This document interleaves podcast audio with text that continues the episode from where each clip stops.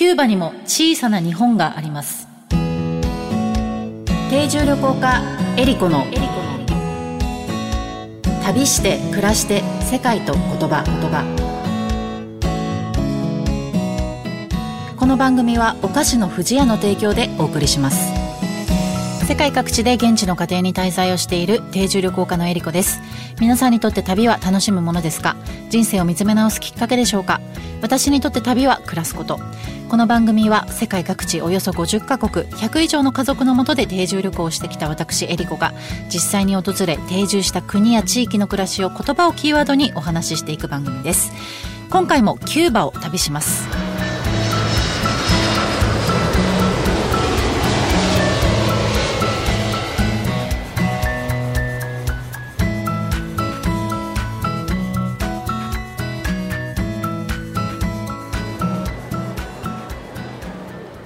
キューバ共和国。国土は日本の本州のおよそ2分の1全長 1250km あるカリブ海最大でフロリダの南に横たわる東西に伸びる細長い島です。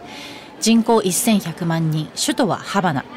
本島のほか1600余りの島や山礁からなっています。美しい海や自然スペインコロニアル時代のそのままの町。内陸部には山脈が走っています。1959年の革命以来社会主義国でありカリブの他の国にはない独特な魅力にあふれています。世界ではいろいろな言語が話されていますが言葉にはその国の歴史や文化習慣がぎゅっと詰まっています。言葉を知ればその国のことがより深く感じられます。今回の旅言葉は日系クバーノです。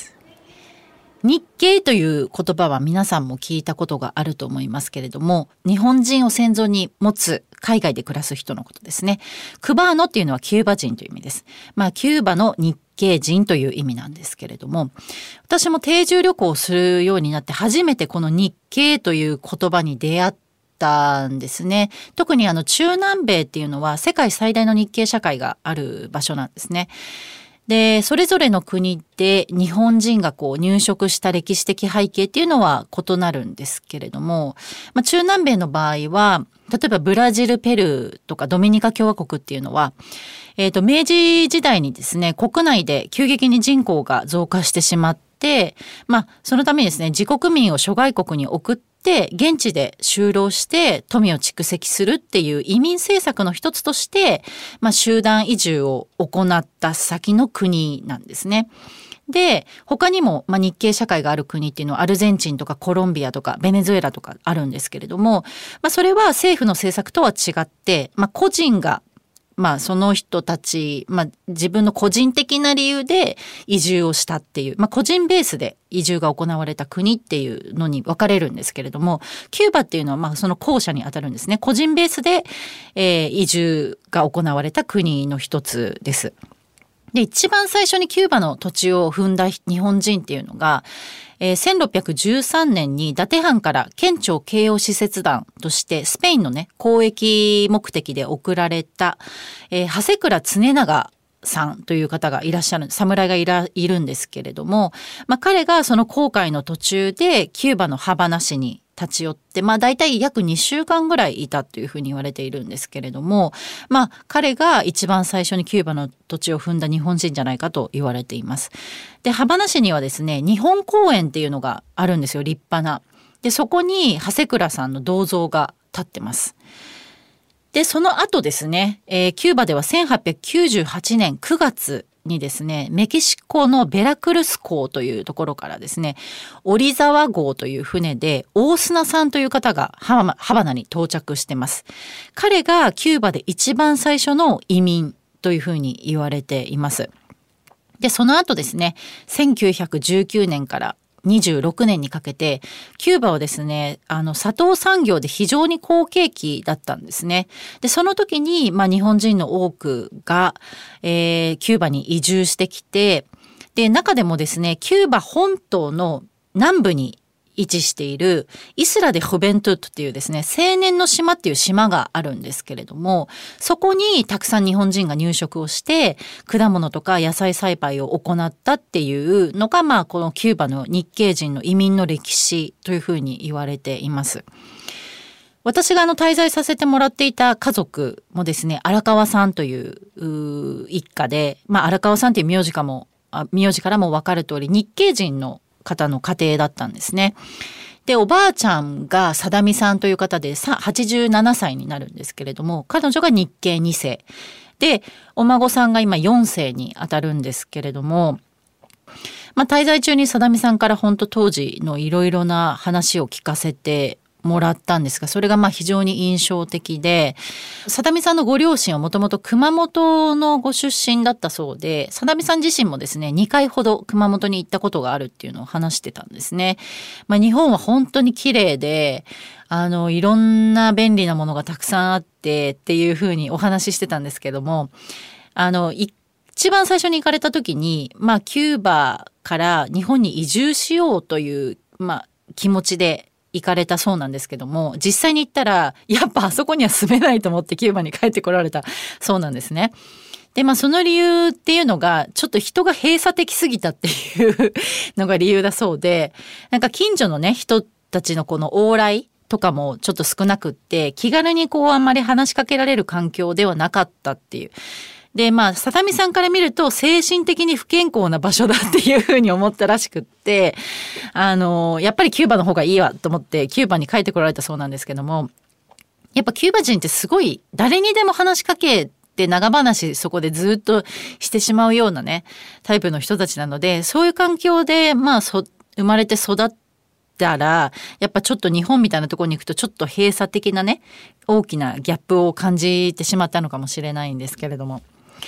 現在でもですね、キューバには、あの、先ほどお伝えしたイスラ・デ・ホベントっていう島にはですね、約300人の日系人が暮らしていて、キューバ全土では約1200人の日系人がいるというふうに言われてます。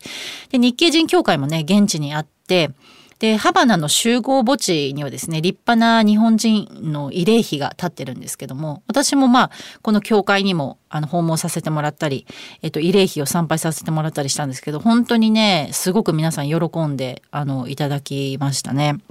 いろんなことを教えてもらったりしたんですけども、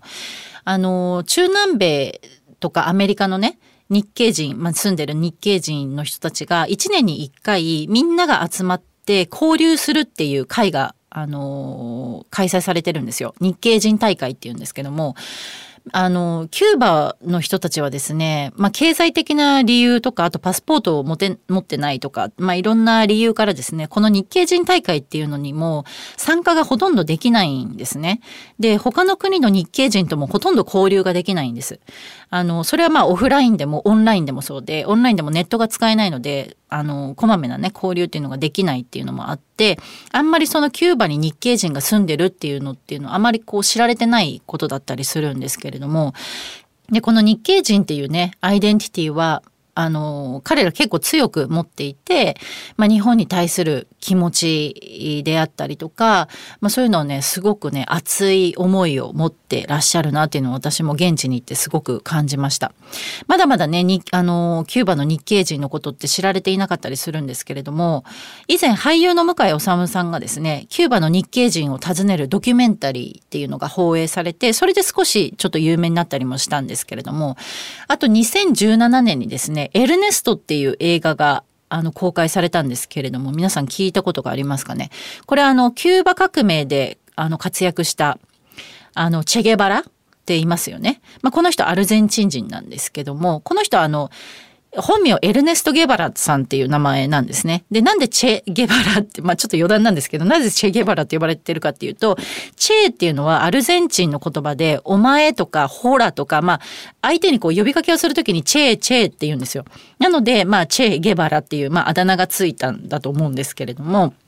まあ彼と共闘していた、まあ一緒に戦っていたフレディ前村ウルタードさんっていう人がいたんですね。これ、この人あのボリビアの日系2世なんですけれども、まあチェゲバラを横でずっと支えた人なんですけれども、彼の、えー、まあ生涯を描いた映画っていうのがこのエネル、エルネストっていう映画で、チェゲバラ本人からですね、このエルネストっていう名前をこのウルタードさん、前村さんももらって、ったっていうふうに言われていて、まあ、このね映画とかを見ていただくとあのーこの日系人のそのフレディ前村さんの活躍であったりとかそのチェゲバラとのねあのこう交流があったってことがよくわかると思います。皆さんもぜひちょっとこう日系人のことについてもですね興味を持っていただいてエルネストをねまず見ていただいたらあの面白いと思いますので機会があればぜひ見てください。旅して暮らして世界と言葉言葉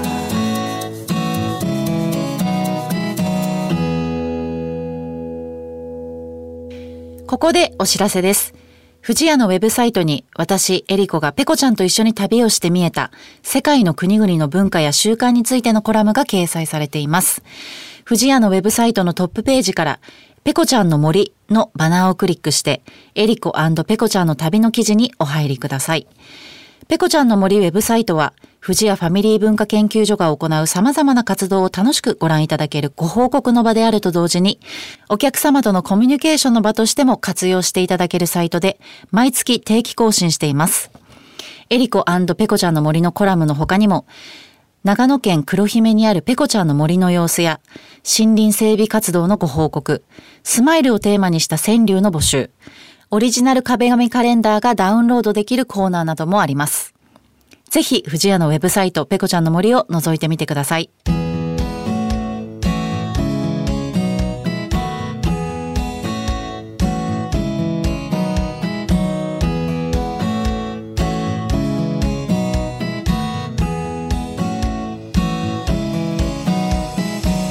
では皆様からの質問やコメントリクエストも大歓迎です。番組についてや海外の暮らしについての質問あなたの旅への思いなどをお送りください。メッセージの宛先はメールアドレス eriko.joqr.net までです。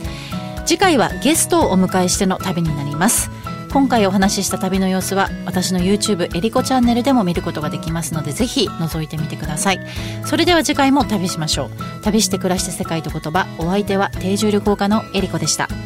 チャオ。